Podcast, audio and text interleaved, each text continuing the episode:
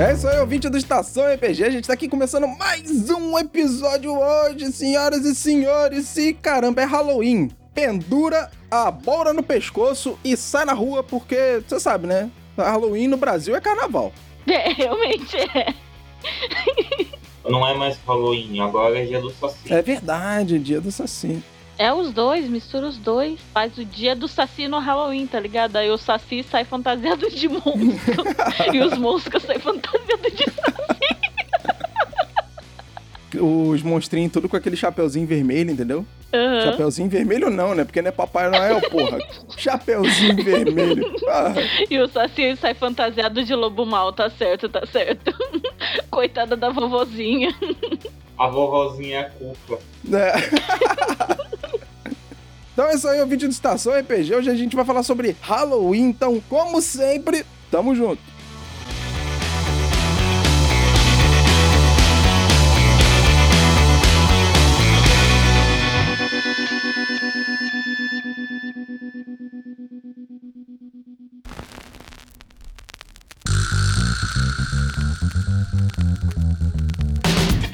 Começando agora mais um Estação RPG. Eu sou Fábio Silva e aqui nós vamos bater um papo sobre assuntos variados de RPG de mesa, dicas para mestres e jogadores, sistemas, convidados e muito mais. E toda quinta-feira a gente vai estar aqui juntinho para bater esse papo. Então, vamos logo começar essa mesa.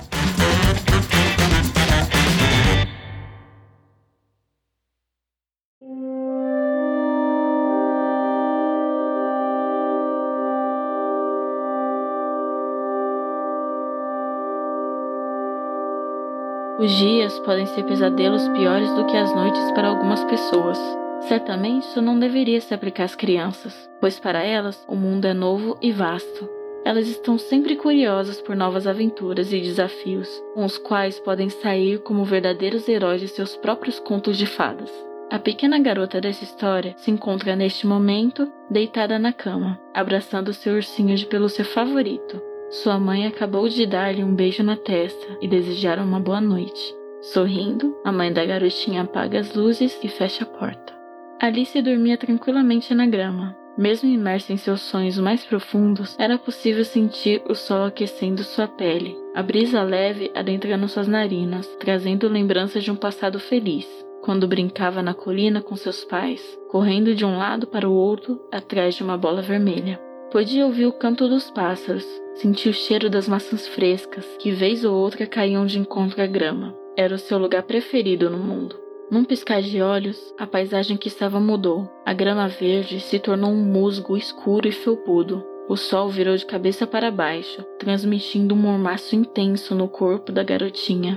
Logo ela percebeu alguém se sentar ao seu lado, passando a mão em seu cabelo, como se estivesse fazendo carinho em um ursinho de pelúcia. Automaticamente sentiu calafrios, mas não tinha medo. Era uma mão quente e carinhosa, como a da mamãe, naqueles dias em que as duas se sentavam no sofá, com cobertores bem quentinhos e pipoca para assistir filmes da Barbie. Aquele era o seu momento favorito no mundo. A pequena Alice sentiu essa presença estranha se deitar ao seu lado, acariciando agora o seu rosto, como um afago materno de uma coruja cuidando de seus filhotes no ninho. Sentia-se de forma muito peculiar, segura e amada. Porém, por mais que tentasse, não conseguia abrir os olhos e sua garganta se fechou em desespero. O sentimento de claustrofobia era familiar, uma ansiedade que tomava o peito fazendo subir e descer descompassado. Alice ouviu a voz dizer: Quieta, meu doce, você está tendo um sonho tão feliz. Está sonhando com algo tão feliz. Seria uma pena acordar, não é mesmo? Continue dormindo, por favor. Logo, logo o jantar vai estar pronto, minha querida. A voz era gentil demais para ser capaz de fazer algum mal. Lembrava-se das vezes em que a mamãe e o papai a levavam para passear no zoológico e mostravam vários animais diferentes que Alice nunca havia visto na vida. Apesar desse pensamento feliz invadir todo o seu corpo, transbordando-a com alegria, ela sentia como se algo grande a estivesse carregando. Pode continuar sonhando, meu favo de mel. A mamãe vai cuidar de você, disse a voz um pouco rouca. De repente, ela lembrou-se que isso já havia acontecido antes. A primeira vez em que havia entrado no armário para guardar os seus brinquedos e ouviu aquela mesma voz lhe chamando. convidando-a para jantar. O estômago de Alice estava roncando, então, sem pensar, ela entrou naquele grande armário, que ficou cada vez mais parecido com uma caverna à medida que ela entrava mais e mais dentro daquele lugar escuro e úmido. E lá estava ela, uma mulher pálida, de cabelos escuros e sorriso largo. Sua mãe sempre foi muito sorridente. Aquela que havia em sua frente era muito parecida com a mãe de Alice. A comida na mesa parecia deliciosa. Tinha todos os tipos de doces e guloseimas das quais a garota gostava. A menina observou ainda receosa, enquanto a mulher que parecia com sua mãe se levantou da cadeira, na ponta da mesa, e indicou com suas mãos graciosas, de unhas perfeitamente cuidadas e pele aveludada, toda aquela comida apetitosa que se erguia à sua frente.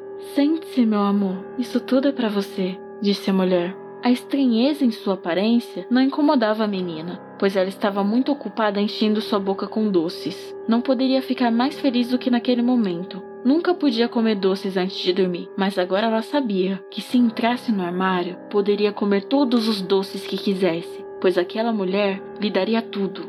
Alice notou que a mulher não comia nada do que estava na mesa, apenas a observava com um olhar atento. Depois de algum tempo, a mulher se levantou e perguntou: Você está feliz? Alice balançou a cabeça em sinal afirmativo, ainda com a boca cheia de balas e jujubas. A mulher andou em volta da mesa, caminhando devagar até chegar ao lado da pequena garota. Passou a mão no rosto de Alice, abrindo um sorriso ainda maior do que o próprio rosto. Porém, a garota estava de costas e não viu o perigo que estava correndo. Antes que pudesse fazer qualquer coisa, a visão da garota se apagou e ela ouviu o barulho das portas do armário se fecharem. Desde então, todas as noites em que tinha um sonho feliz, calmo e tranquilo, ela aparecia. Alice já quase não dormia havia meses por causa disso. Lembrou-se de que a mãe a levava ao médico várias vezes e ninguém sabia dizer o porquê da aparência da garotinha estar definhando, sendo que aos 13 ela aparentava ter apenas 8 anos de tão magra. Cada dia ela ficava mais doente, à medida que tinha sonhos felizes e ela vinha buscá-los. A última tentativa de sua mãe foi levá-la ao hipnólogo, recomendado por uma amiga. Dizia ela que o Dr. Danilo era ótimo no que fazia, já que suas técnicas de hipnose eram muito eficazes, principalmente com pessoas que tinham extrema dificuldade em dormir. O doutor explicou para Alice os possíveis motivos para a recusa da jovem em dormir. Sei que está cansada. Sente falta do seu pai em casa. Sua mãe me contou. Talvez seja o estresse, a ansiedade, ou até mesmo um episódio de terror noturno que te assustou, não é mesmo? Disse o Dr. Danilo após examinar Alice. A garota já havia explicado tanto para a mãe quanto para qualquer pessoa que perguntasse o que ela tinha. Ninguém acreditava no que ela dizia. Afinal, quem iria acreditar em uma garota de 13 anos, pálida como uma luz fosca, cabelos longos e desgrenhados, pretos, com olheiras mais profundas do que nunca, abrangendo olhos azuis marinhos que pareciam estar morrendo aos poucos. Ela apenas aceitou os conselhos e técnicas do doutor para relaxar e tentar ter uma boa noite de sono, sem nenhum sonho através da auto-hipnose. Não que ela acreditasse realmente no que um adulto de jaleco falasse, então, logo antes de dormir, Alice fez todos os procedimentos com a ajuda da mãe, sempre disposta a tornar a vida da filha mais feliz, sem saber que ao proporcionar felicidade, ela estaria alimentando ainda mais aquilo que habitava o fundo do guarda-roupa. Alice não se mexeu. Todos os músculos do seu corpo gritavam para que a jovem corresse, fugisse o mais rápido que pudesse. Mas a essa altura, ela já sabia que a porta de seu guarda-roupa estava aberta, com as suas jaquetas coloridas escondendo o covil da mulher que assombrava os seus sonhos. Percebeu ali o seu erro. Ela dormiu e sonhou com algo bom e feliz. A lembrança de um passado onde seus pais e ela brincavam juntos, lembrança mais feliz que tinha. É claro que dentre todos os contos de terror que contavam para criancinhas travessas para que elas se comportassem, apenas um, um deveria ser realmente temido.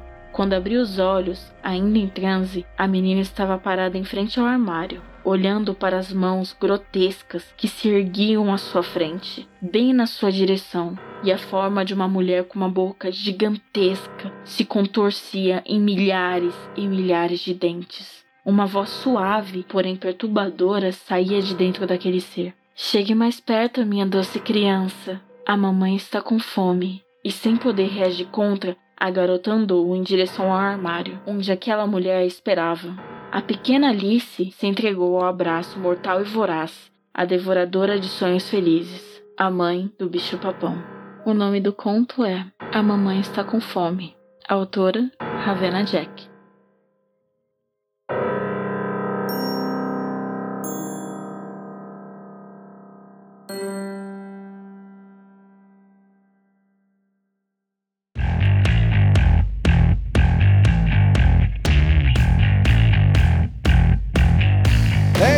Senhoras e senhores, estamos começando mais um episódio do Estação RPG. Hoje a gente vai falar sobre Halloween. E, senhoras e senhores, como vocês já puderam perceber por este conto que acabou de ser tocado aqui neste episódio, que se chama nada mais nada menos do que A Mamãe Está com Fome, narrado pela Lira que tá aqui com a gente. Então, por favor, Lira, se apresenta aí pra galera, fala um pouquinho quem é você, explica aí pra galera de onde é que veio esse conto.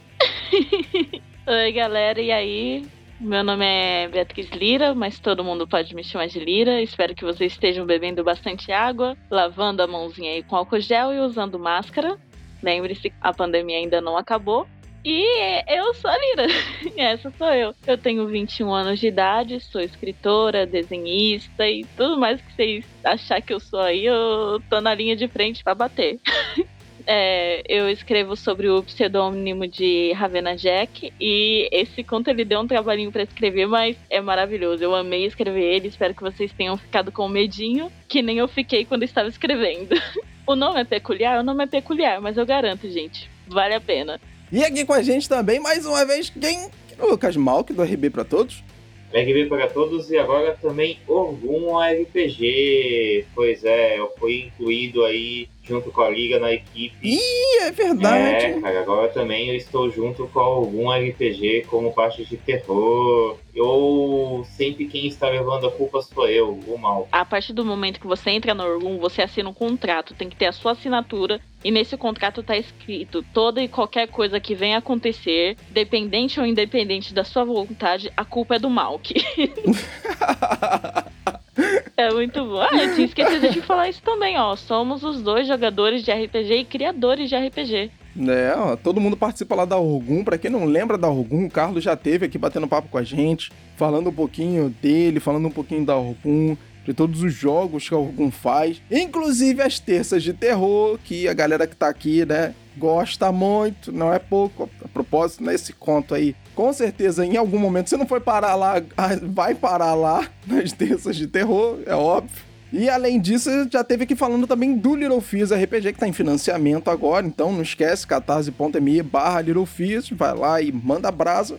Aqui, ó, um RPGzinho show de bola, tá muito bom. Ele teve aqui com o Lobo falando com a gente também sobre o Little Fears. E além disso também, a Lira também participa como voluntária da Fundação Triunfo. E o Cello também já conversou com a gente aqui, bateu um papinho, falando lá do Relíquias e Mistérios. Então, quem quiser também acessar lá o catarse.me barra relíquias e mistérios, show de bola demais. Ele ainda tem mais o que no meio desse monte de coisa aí? Aliás, a única coisa que não é de terror é a Fundação Triunfo, né? Mas tem uma pegada meio terrorzinho também dentro ali do... É, a gente ainda dá um pezinho ali, ó, pra colocar algum continho de terror pros nossos voluntários passar. Dá, é uma das coisas que eu conversei com o Cello que eu senti muito eu não sei se foi alguma coisa que ele falou e que me prendeu, assim, quando a gente tava falando de Fundação Triunfo. É que, cara, dá para jogar um jogo de terror muito fácil no Fundação Triunfo. Mas muito fácil. Enfim, dá pra encaixar tudo, qualquer coisa no Fundação Triunfo. A primeira sessão que eu joguei, pra você ter ideia, a gente tinha uma missão a missão era a gente ir atrás de um grupo machista que tava queimando obras de arte de mulheres. E aí terminou que no meio da missão a gente tava dando em cima de uma NPC. Nossa senhora. Todo mundo perguntando se a NPC era casada no meio da sessão. A gente, mas mestre, ela tá usando aliança? Não, e detalhe que quem pegou a NPC no final das contas foi a Liga. Não foi não, não foi não. Infelizmente foi a outra personagem que pegou, não foi a minha. Fiquei triste. Essa é a mágica da RPG, olha aí, ó. A aventura uhum. vai fluindo e vai acontecendo. Pô, mas a do, do negócio de terror, além da fundação que eu tô participando, eu escrevo contos de terror. Tô escrevendo ainda pro Little Fears. Primeira e futuramente acho que terceira e quarta edição. Contos de terror pros sinistros e monstros, que já tá em financiamento no Catarse. E futuramente vou fazer pro Diário Macabro também. E mesclo algumas sessões de RPG é, de terror aleatórias, assim. Tô chamando o RPG de Suspensório de Leviatã. lá na Orgum. Nossa senhora. Suspensório de Leviatã, Jesus. é, suspensório de Leviatã, os continhos do Sete Pele, as histórias do Mochila de Criança. Caraca, entendi. Ou seja, só coisa do Baigon, né? Só coisa do só Baigon. Só coisa do capiroto. Entendi. O Yu-Gi-Oh! rolando na mesa. Literalmente do Baigon. Literalmente, né, cara? Isso aí mesmo. Então, além disso, também tá participando lá da Orgum, narrando as mesas do Little Fish, que aliás começou essa semana agora, na semana do Halloween, na terça-feira do terror, lá na Orgum. Então, se vocês quiserem, claro, conhecer tanto a Lira quanto a Orgum e ver como é que o Little Fish está funcionando e tudo mais, acessa lá o Orgum RPG no YouTube, na Twitch e, cara, vocês vão assistir que vai ser brabo demais. Isso aí vai ser muito bom. Garanto que não vou fazer feio, rapaziada. Vão lá, vocês não vão se arrepender. O Urgum é tipo coração de mãe. Só que da mãe Joana. É, literalmente, né? Porque, caraca, essa equipe, cada hora que eu vejo, tem mais um ali. Do nada brota uma criança, o seu é. Quem é você? Ele, ah, eu tô aqui literalmente uma criança, né? A filha do Geliage tá lá com a gente agora. Sim, tem até a filha do Geliage tá fazendo live lá com ele agora. Eu vou começar a chamar o Carlos de Catra, maluco. Cada hora aparece um adotado novo. olha aqui o meu filho. Ah, você não vê esse aqui? Olha esse aqui também, ó. Nossa, olha esse aqui que eu peguei na rua. ele tá aprendendo muito com o Lúcio, cara. Tá aprendendo muito com o Lúcio. O Carlos é aquele cara que mora no final da rua, tá ligado? Que todos os cachorrinhos caramelo vêm vem brincar com ele, aí entra na casa dele, você entra na casa do cara tem um monte de cachorrinho caramelo aí, ó. Somos todos cachorrinhos caramelos. É isso aí, cara. E esse é o Carlos, esse é o Orgum. Ai, que maneiro. E não, e o legal não é nem só isso, né? Que tem conteúdo de tudo lá, né? Então cada um acaba jogando o que mais gosta, o que prefere e tal. Então, nesse quesito é bem tranquilo até. E é maneiríssimo essa parceria, são várias pessoas completamente diferentes. Tem o Geliard, tem vocês, tem o Carlos, tem Vinícius Pérez que joga lá também de vez em quando. Eu jogo lá de vez em quando. Literalmente é igual coração de mãe, cara. Aquele domingão vai fazer aquela feijoada, bota mais água no feijão e vai que é assim. Só vai que vai dar bom. e mesmo se não der bom, vai. A gente fez motim uns dias atrás, porque o Carlos e a Renata eles casaram estavam lá arrumando os negócios do casamento deles, e eles deixaram o canal inteiro na, na nossa mão. Na mão do Fábio Escritor, na do Malk, a minha, do Luiz e do Geliardi a gente fez a festa. Não teve um dia que não teve live de alguma coisa, a gente fazendo. o dia que o cara bateu o, o, carro no poste de um dos nossos narradores, eu fui lá, encaixei um dos meus contos no meio, a gente jogou. Caraca, e ele falando mano. assim: é, galera, eu, eu acho que não vai dar pra eu mestrar hoje, hein? A gente, não, tudo bem, a gente já arrumou um substituto. Tchau. Já resolvemos, já, não precisa vir, não. Abraços. Abraço. Até agora eu tô tendo que pedir desculpa pra ele porque quem influenciou a bater o carro fui eu. Por que quem influenciou a bater o carro foi você? Que parte de que eu falei para você que no contrato, qualquer coisa que aconteça, dependente ou independente de você mesmo, a culpa é do mal? O que, que você não entendeu? Entendi, desculpa. Que eu tô me habituando ainda com isso, mas agora eu entendi. Todo sentido, cara, a culpa é tua mesmo. Tem certeza. Ou seja, resumindo, a, a culpa, culpa, é do, é do mal. mal.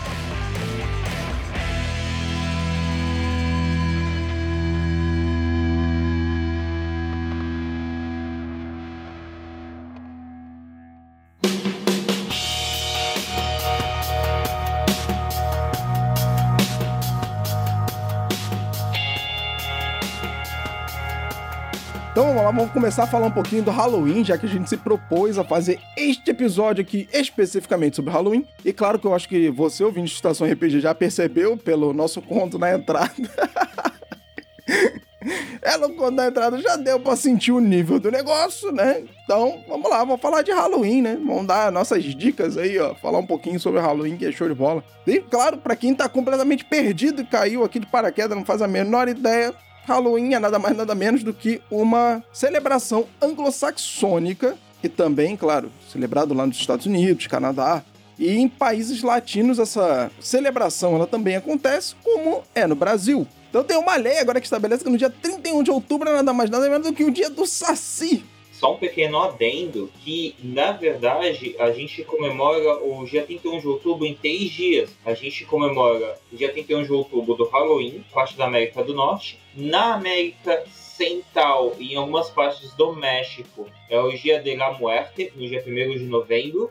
E no dia 2, aqui no Brasil e em muitas regiões ligadas ao Brasil, é o Dia dos Finados. Então, olha que maneiro, cara. Então nós comemoramos os três dias. E pelo ocultismo, esses três dias os portões são abertos. Hum. Os portões do, do sobrenatural. Caraca, diferente isso, né? A gente só comemora agora o dia do Saci mesmo por causa da lei, tá lá na lei, é dia do Saci, dia 31. Só que, claro, a gente sabe que tem toda uma mística religiosa envolvida por trás disso. Então, cara, é legal você falar isso, porque mostra que RPGista também traz cultura. Isso embasa muito legal plot de aventura, cenário de terror para quem quiser jogar, para quem quiser criar história. Tudo isso pode ser muito legal, muito bem encaixado em aventura de RPG para poder criar uma ambientação de terror legal. Uma coisa mais clichê, que tá envolvendo Halloween, vai ser meio clichê, não tem muito pra onde correr. Quer dizer, ou não, né? Se você se basear nos Condalheira, não tem como ser clichê, tá? Mas É. normalmente uma aventura de Halloween, você vai querer fazer uma coisa mais clichê ali, né? Com, com abóbora e tal, e, pô,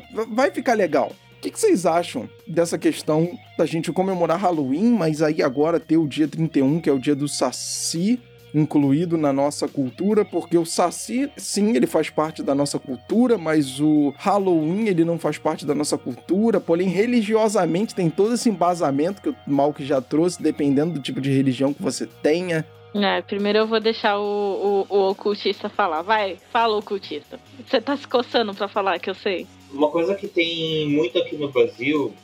Pega aí, rapidinho, tem gente batendo na minha porta, já vem aqui.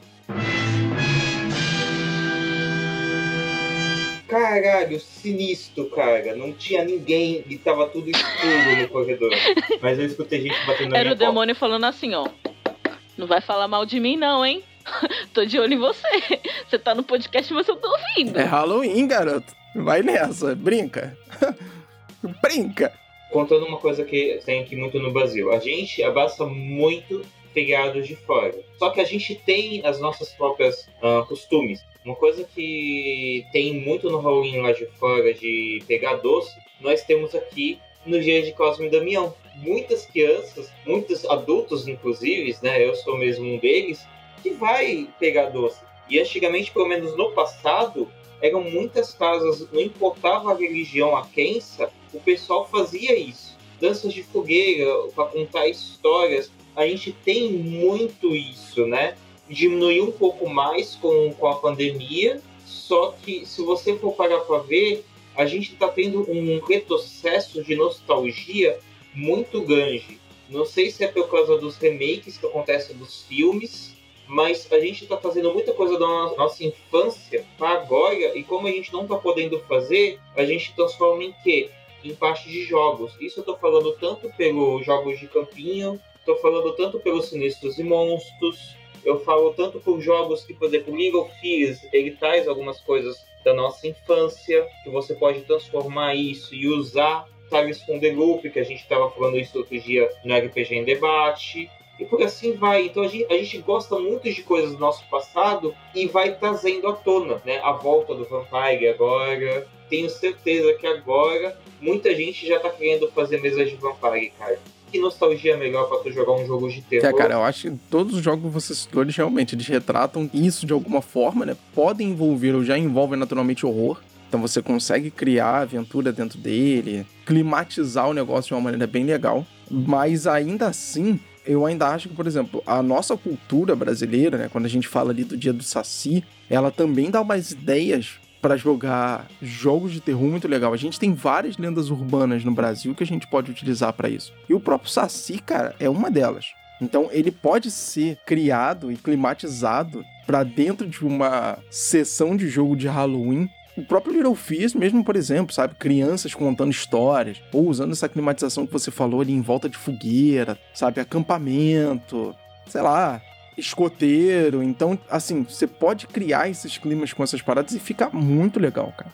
E tu, o que, que você acha, cara? Da gente usar esses elementos, principalmente com todo o, a bagagem cultural que a gente tem mesmo, pra poder ambientar e criar esses jogos de terror.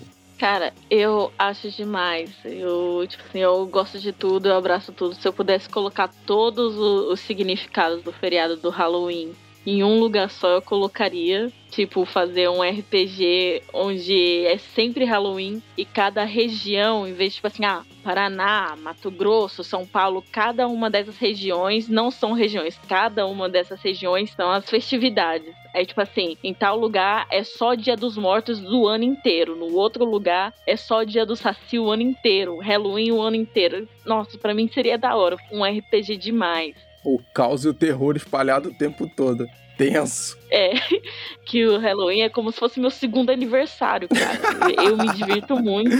Eu, desde pequenininha, tipo, acho que não tem um Halloween que eu não me fantasio. Pinta a cara do meu irmão, da minha irmã, da minha sobrinha. Na escola dela, eles não, não fazem nada de festividade, né? Não comemoram. Mas aí chega a menina lá com, com a carinha toda de caveira, de zumbi e de princesa faltando os pedaços da cara. E eles ficam tipo, pô, o que que tá acontecendo com ela? Aí esse ano vai ser em homenagem ao dia do Saci, ela vai de Sacizinho. Maneiro que comemora também, de certa forma essa pegada que tu até falou, amiga, isso daí tem no Estranho, no Estranho Mundo de Jack. Estranho Mundo de Jack, verdade, né? Bem lembrado, cara. Sim! Nossa, nossa cara. Nossa, mano, sim, é muito da hora. Eu amo o Estranho Mundo de Jack, velho. E ele é cômico, de certa forma, também, então ele traz aquela... É, Papai é... Cruel, vamos matar Papai Cruel. Por mais que ele retrate histórias culturais de horror e terror e tal, ele trata aquilo de uma maneira muito cômica, então, cara, maneiríssimo. É ótimo exemplo. Verdade. Então, imagina levar isso pra um RPG, cara. Tipo, os personagens, cada um é de uma região ali, cada um tem a, a sua festividade, o jeito deles comemorarem. E talvez, assim, um não concorde com o outro, né? Eles entrem em conflito. Não, porque o Dia dos Mortos é muito melhor. Ah, não. Que o dia que as Valkyrias desceram aqui na Terra pra vir buscar os mortos são, é, é muito melhor. Não, mas o dia do Saci é o melhor. E eles entram ali no conflito, num debate, tá rolando já um um caos generalizado e entre essas coisas eu ia amar tanto, tanto, tanto. Alguém se puder fazer isso, por favor, faça e jogue e narre, e espalhe para tudo quanto quer lugar. E outro exemplo que a gente pode dar que é legal também, minha filha, coitada que não me escute falando isso, é transformar as histórias da Disney nas histórias de terror que elas realmente foram baseadas, né? Nos contos obscuros que elas foram baseadas. Nossa, mano, e são pesados. É tenso. É muito tenso. Se eu não me engano, o da Chapeuzinho Vermelho, ela era uma prostituta. E o Lobo Mal era um cafetão. E um dia ela, tipo assim, ela saiu e ela não queria voltar mais. O Lobo Mal ele foi lá atrás dela. Essa é a história. Cara, é bizarro. É, as histórias, quando você começa a procurar sobre as histórias da Disney, né? Aquela coisa de princesa, de príncipe que virou tal, mas você pega os relatos do que eles se basearam para criar Chapeuzinho Vermelho, Cinderela etc. Cara, as histórias são bizarras. E bizarras no nível, tipo assim, bizarro. Então. Eu acho que isso seria uma coisa assim, sabe? A se pensar. Aí vou repetir, né? Minha filha que não me escute falar isso, né? Porque minha filha adora essas princesas.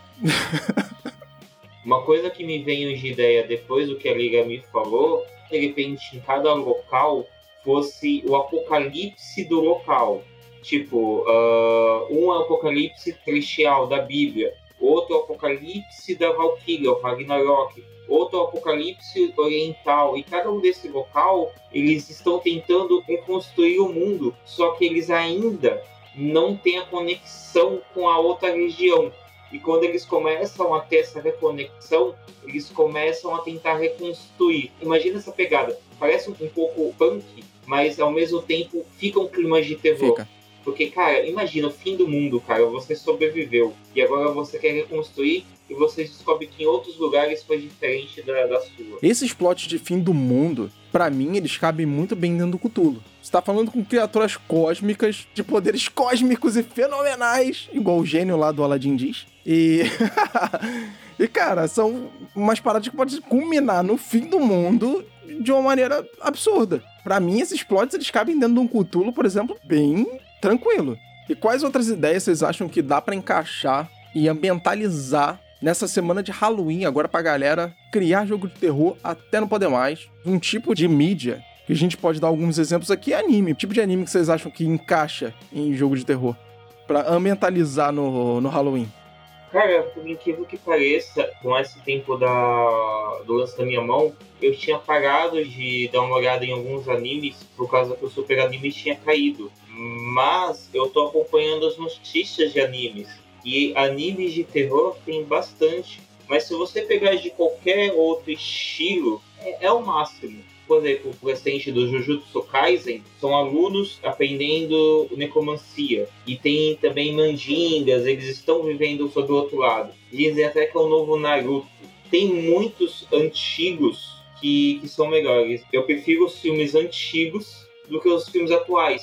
Mas até os atuais de agora estão conseguindo ter uma pegada bem diferente e bem surreal. Importa os estilos de filme. Se é classe A, se é classe B, se é classe D. Isso de classe que eu estou falando é é o, jeito como eles fazem o filme. Quanto mais tecnologia é classe A. Quanto menos tecnologia e mais galhofa é classe D. Classe B, C, D, E. Já que é verdade mesmo. Então, não importa a categoria que tenha do filme. Cara, pega, assista, porque dá muita ideia. Pô, eu tô vendo o remake do Contos da Cripta. Eu até mandei pra, pra Liga como foi o primeiro episódio, cara, porque foi muito bom. Cara, tanto o remake antigo, tanto o atual agora, tá sendo muito sensacional, cara.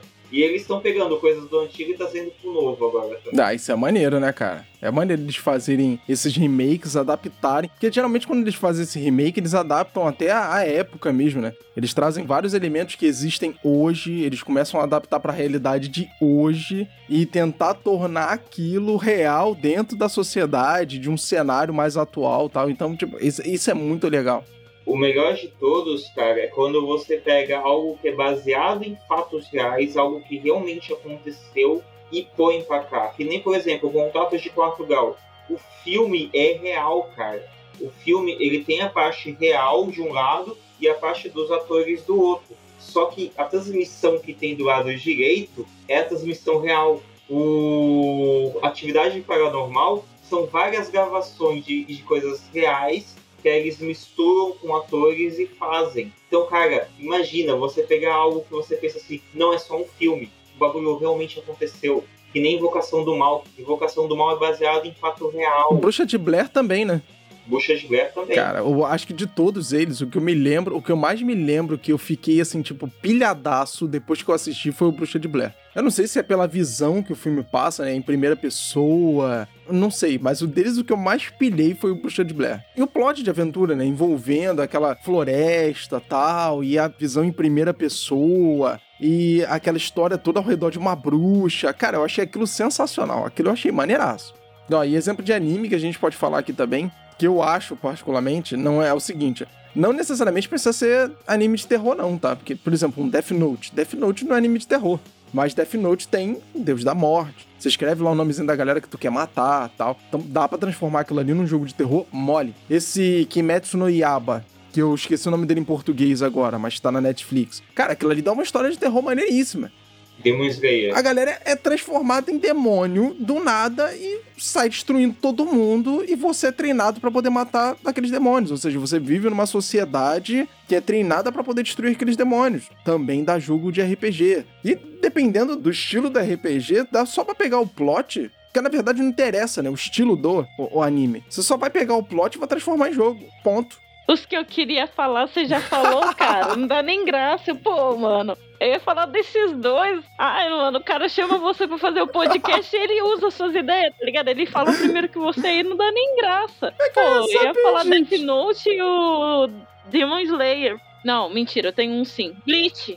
Bleach é da hora, mano. Bleach também, verdade, cara. Uma sociedade espiritual porra, maneiríssimo. Sim. Uhum. Dá pra criar plot de aventura pra caramba. Não, tu sai do corpo pra poder combater demônio, cara. É muito da Sim. hora. Um que é parecido. Ele tem referência, não lembro se é referência, mas ele tem algumas referências ali de Bleach. É o Hitodama. Hitodama, verdade, sim. Ele também tem referência de Johnny Piece. Mas Hitodama é da hora, mano. Pô, gostei pra caramba de jogar Hitodama. Recomendo aí, pra quem não, não tá sabendo, procura aí. Acho que tem o, o link fácil em algum lugar, mas coloca Hitodama, o RPG que vocês acham. É, cara, maneiro? Com certeza. Maneiro. Da hora. E de anime também que me veio aqui na cabeça, eu já veio Berserk. Berserk é um anime que Ber dá um... Nossa, sim, mano. Mano, Berserk é muito da hora. Nossa, amei. Dá um jogo de terror absurdo Berserk é sensacional. Pô, Berserk é o melhor dos exemplos. Tem o Claymore também, bom anime para poder se basear num jogo de terror. Vocês podem fazer aventuras de terror pra cacete ambientalizado ali dentro do, do aspecto do Claymore. Quem já passou raiva aí morrendo enquanto jogava Dark Souls, aperta F. Dark Souls também é um, um bom exemplo pra poder criar jogo de terror. Eu tava pensando que se dá pra fazer alguma coisa com Cowboy Bebop, tipo uma parada meio alien no espaço tal. Não sei. Dá, né? Dá. Dá, dá. Dá, né? Dá. Que é o próprio Alien, na verdade, né? Esquece o cowboy e tampa. Dá, cara, dá muito. E Alien, com certeza, cara, Alien é uma boa referência ao terror. O Cowboy Bebop acabou me vindo na cabeça, mas o Alien é um ótimo exemplo de jogo de terror. Aliás, o Alien tem um jogo de RPG do Alien, se vocês quiserem jogar. Vocês podem jogar o próprio. Então, caralho, tenso. Maneiro, caraca, verdade, né? Quando a gente começa a buscar uma porrada de referência, vai aparecendo um monte de troço. Uhum. Um jogo que tem lá fora que eu sou doido pra ter aqui no Brasil é o Chain Candles, cara. É o 10 velas. Você pega o, o- o- várias velas assim, coloca ao redor. Hum, Você tem os papeizinhos, você vai usando aqueles papeizinhos pra contar uma história de terror. Outras pessoas também vão usando e vai queimando esse papel. Isso me lembra tanto Asas da Vizinhança, que é o do Valpassos, porque você é uma ave, você vai usando as palavrinhas para fazer os versos e você vai morrendo. Você no final você morre com aquela ave ou não, dependendo do caso, mas geralmente é, você morre e você vai rasgando aqueles papéis. caralho, que bizarro. No Team Candles, você vai queimando esses papéis. E cada hora essas varas ou vai apagando elas ou elas vão se apagando. Se ela se apagar, você tem que deixar. Ah, que da hora. Ele já deu spoiler do jogo inteiro. Eu falo, ele é o Tom Holland da, da Orgon, Fábio. Ele, ele, ele entrega tudo, ele é mó fofoqueiro. Já deu spoiler do jogo todo. Não, mas eu achei maneiro. Eu achei bem maneiro a ideia do jogo.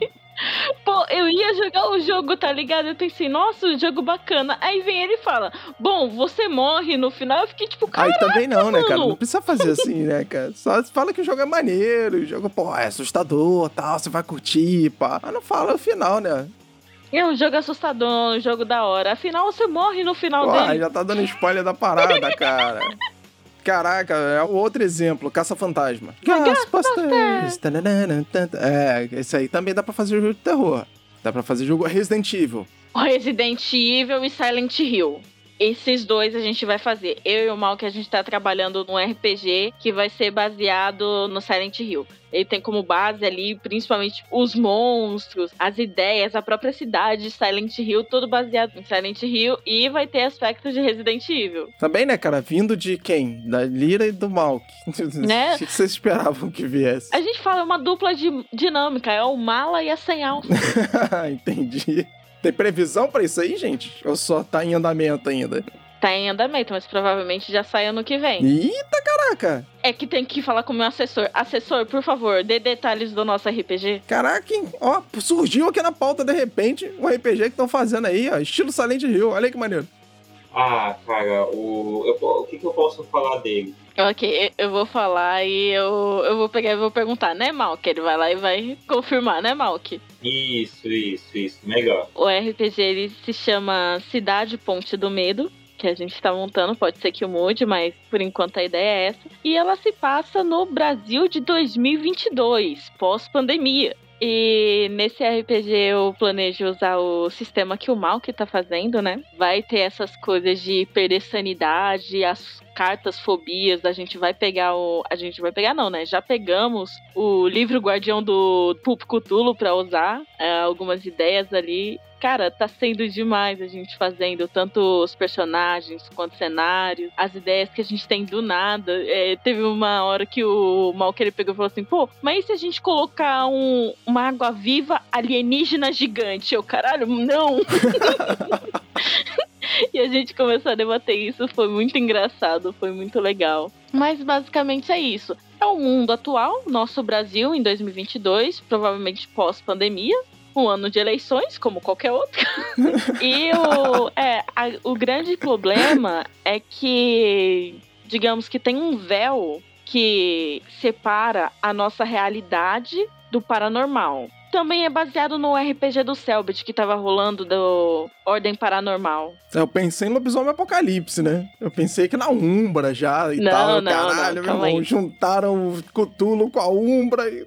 Também tem aspectos desse RPG do Selbit que ele tá fazendo, que é o Ordem Paranormal. Uhum. Então, meio que tem um, um véu que separa o paranormal do que é real. E tem uma fundação, uma organização que tá trabalhando há 100 anos para tentar impedir esse outro lado de invadir a nossa realidade. E começou esses casos de coisas paranormais, pessoas ficando loucas do nada. Elas atacavam ou elas estavam vendo coisas, ninguém acreditava, mais ou menos há 100 anos. No ano de 1920, na cidade de Fordlândia. Do nada, essa cidade virou a Silent Hill brasileira. Ela era deserta, uma neblina fora do comum e ninguém sabia explicar o porquê. E cientistas foram mandados para lá para estudar essa cidade. Só que eles nunca mais voltaram. E, e aí, os nossos jogadores vão ser agentes dessa, dessa organização, tentando entender o que que tá acontecendo e ir atrás da verdade, do que que, tipo assim, por que que as pessoas estão ficando loucas, por que que esse véu da realidade tá sendo rasgado. E boa parte dos personagens que estão sendo construídos, o Malk, ele tá pegando da geração X, o HQ, Ah, tá pegando de geração X, cara? De geração X do X-Men. Hum, interessante. Interessante, cara. Curti. dos nossos monstros, dos monstros. É, fala um pouquinho do personagem, cara. Você tá baseando no- na geração X, mas em que sentido exatamente?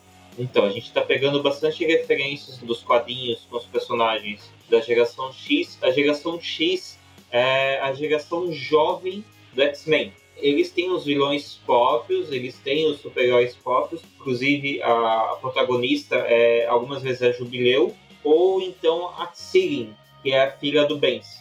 Tem alguns personagens inspirados na Monet, que é a Amy, que aí tem o irmão dela, tem a clone dela, mas aí se eu, eu for especificando o que, que é cada um, aí eu vou dar, dando plot twist. Então, eu, por enquanto, eu não vou poder falar sobre isso. Não, beleza. Pelo fato de você estar me dizendo que vocês estão baseando um pouco no Cthulhu Pulp e vocês estarem baseando também criações de personagem dentro do cenário no Geração X, a gente pode imaginar que vocês estão tentando criar um cenário de RPG de terror, mas que ele não vai ser full opressor. Não, ele vai ser full opressor. Porque você tá dando vários contextos heróicos dentro do, do cenário também. Vocês vão trazer a opressão do jogo de terror, ok. Mas ele não vai ser full opressor porque vocês estão dando bala pros caras poderem se defender. Não, é só. A, a estética do pessoal é, é parecido com geração X. Agora eu não sei se eu estou conseguindo separar o que é esse parecido, entendeu? Por já ter lido Geração X e você começou a dar mais ou menos o plot, eu já acho que eu já tô indo com a cabeça um pouco mais além e olhando o negócio meio pulp. Não, não pulp, claro, né? Por causa da época etc. Mas ele meio pulp, meio aventura dentro dele também, entendeu? Então, porque é assim, nesse RPG tem vários tipos de personagens. Acontecia algo nessa cidade e espalhou pro resto do mundo, principalmente no Brasil, espalhou para várias regiões. Então, às vezes uma região tá com um tipo de praga assim específica. Então, vamos dizer, ah, nessa região tem um monte de carniçal. Nessa região tem um monte de bolda, tem um monte de jeans, tem um monte de, sei lá, é, cubo de magma. Tem vários, tipo, é, problemas específicos. Aí você vai pra outra, tem outros monstros diferentes. Mutantes, quimeras de homens misturados com hienas, homem misturado com cachorro, misturado com aranhas. São aranhas deformadas, que em vez de patas, elas têm mãos no lugar das Caralho, patas. tô curioso nesse plot aí agora pra saber o que foi que aconteceu depois da pandemia de 2022 pra ocasionar isso tudo. Porra! Não, a pandemia, tipo assim, é só pra contextualizar. Não, não foi por causa da pandemia que tudo ficou uma loucura também. Calma aí. Ainda assim, tô curioso com o plot pra poder, sabe, gerar todo esse caos. Pra você, em, em off, eu conto um pouquinho, vai, do, do plot, pra você entender melhor. Ah, ouvinte do Estação RPG, vocês vão ter que esperar mais um pouquinho ainda. Eu vou escutar primeiro. Olha aí que maravilha. Aqui, eu também peguei algumas ideias dos monstros do Sobrenatural, Supernatural. Ah, maneiro. E é muito bom. Sim, são várias lendas urbanas, né, que passam pelo Supernatural, várias lendas dos Sim. Estados Unidos, do Canadá. Pô, maneiro, bem maneiro. A série é um grande, quer dizer, ela deveria ser um grande filme de terror, né? Mas. E depois de um tempo você pega, você olha e pensa assim: o que que tá acontecendo? É, então acabou não acontecendo isso, mas como a gente não tá falando aqui do Supernatural, né? Mas tinha que ter terminado na quinta temporada. Cara, depois não tem sentido mais nenhum Supernatural. É, exatamente. Depois da quinta temporada, pra mim, não tem mais sentido nenhum. Mas como a gente não tá falando de Supernatural, então essa é a minha opinião. é isso.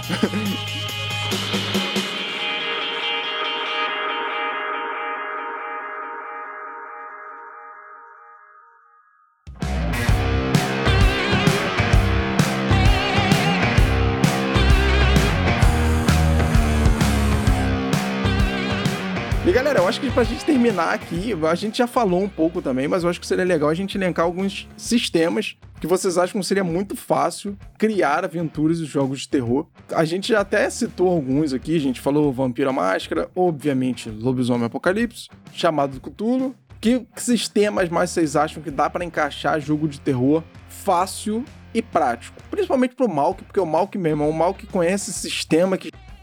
Nossa, eu não faço a menor ideia e ele tá falando aqui nome de sistema. Então, é tu mesmo, cara. Não, pra você ter ideia, ele teve que ensinar um cara que joga PBTA a jogar PBTA, tá ligado? Mal que é top. Cara, os sistemas que eu mais gosto é justamente os que usam a narrativa compartilhada. É o que pegam a ideia do pessoal. Isso foi até falado no RPG em debate do terror infantil. Você pegar os pontos que cada um tem do seu local, da sua moradia, da sua casa, do seu bairro, da sua vizinhança, da sua cidade e usar. Isso com narrativa compartilhada é muito bom. Um que a gente fala pouco, mas ele é sensacional para você usar. E é fácil o sistema do solo 10, que é o da 101 Games. O Vampiro Sozinho na Escuridão, Herança de Cthulhu, Pacto das Bruxas, próprio do Lobisomem.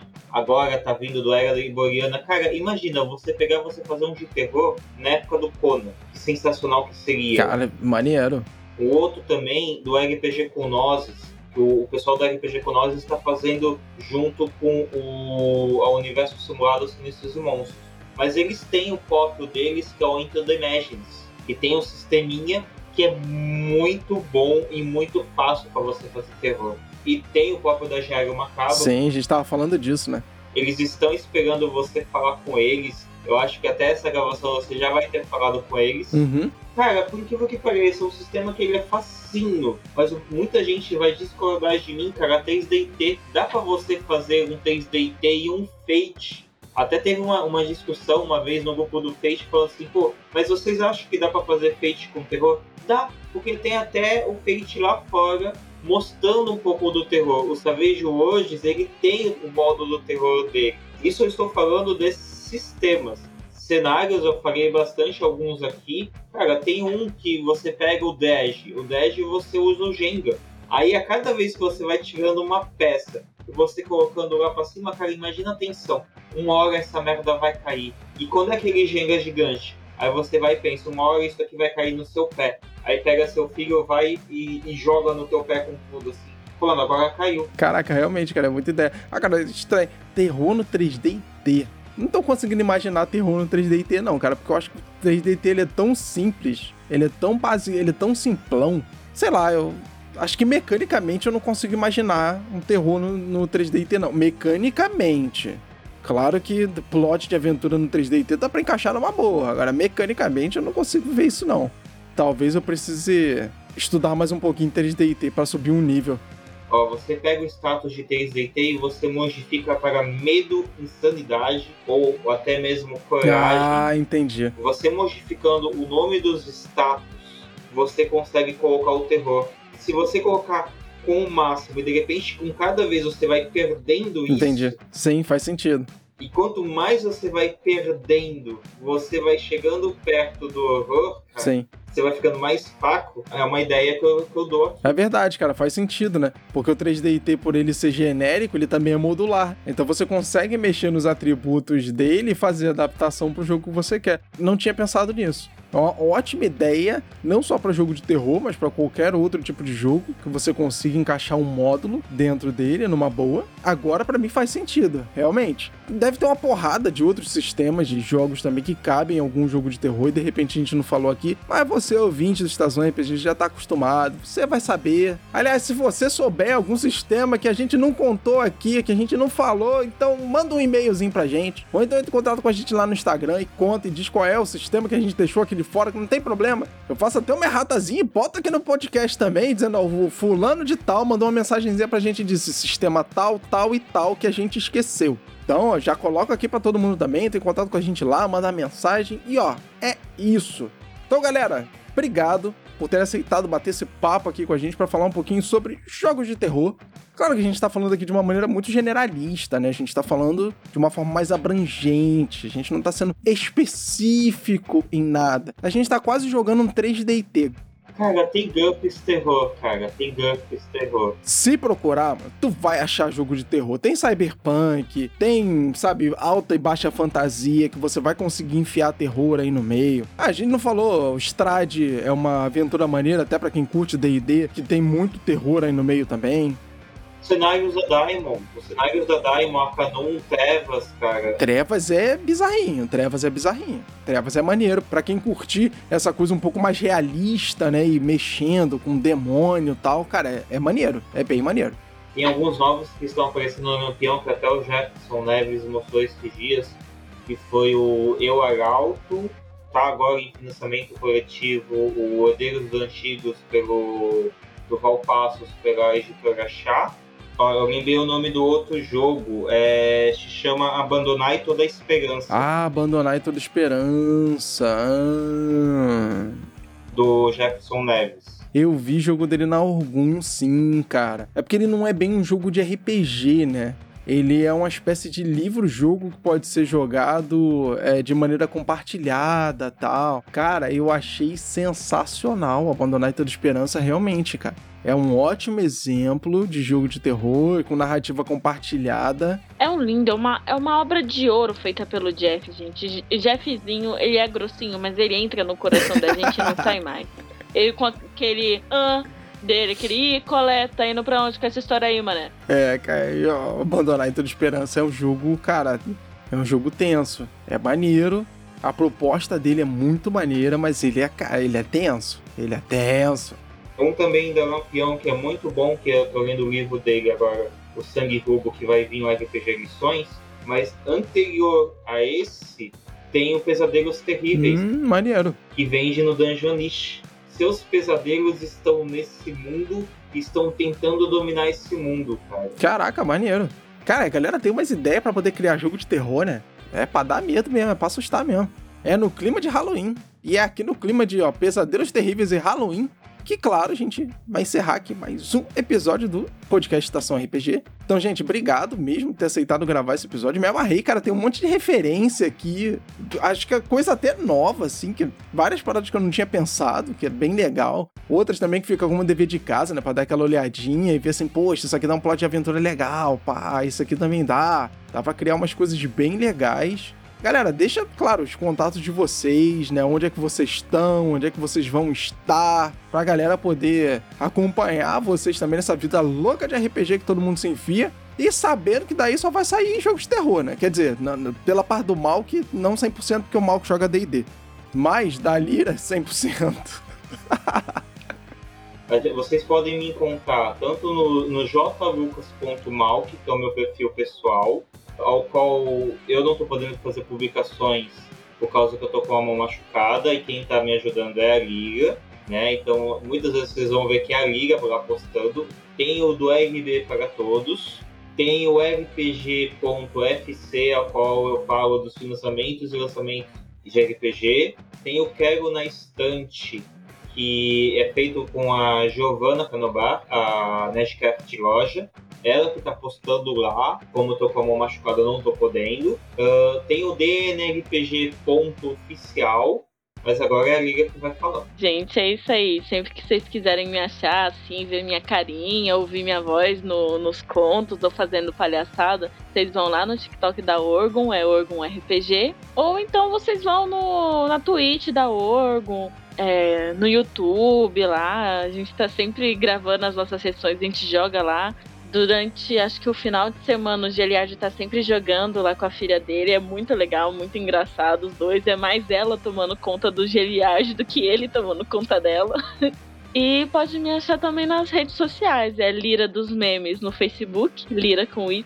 Só que eu só posto porcaria no Facebook, vocês não vão achar nada de útil, nada, nada, nada, nada. E o Instagram é um pouco mais interessante, que de vez em quando eu posto meus desenhos, um pouco sobre minha vida. Tô sempre aberta para quem quiser conversar comigo aí, bater um papo legal, ou só desabafar mesmo, eu também escuto, vamos chorar junto, não tem problema.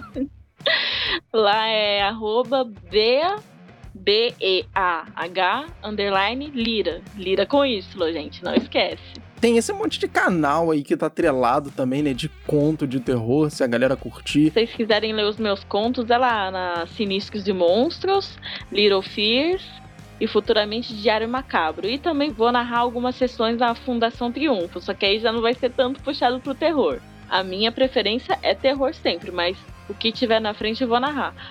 Caralho, calma aí, a luz tá vermelha aqui, velho. Puta que. Nossa, velho, a luz tá vermelha. Então é isso aí, ouvinte do Estação RPG pra gente finalizar que tem um fantasma na casa do Malk. e não é ele, hein, pessoal? Não é ele. Vamos deixar isso bem claro. Então, ouvinte do Estação RPG, a gente tá aqui terminando mais um episódio. Obrigado pela sua audiência. Como sempre, desejando ótimos jogos de RPG. E até a próxima, pessoal! Ai, sai daí, puto! Vai embora! Vamos fechar a live, pessoal. Eu quero tocar clarinete.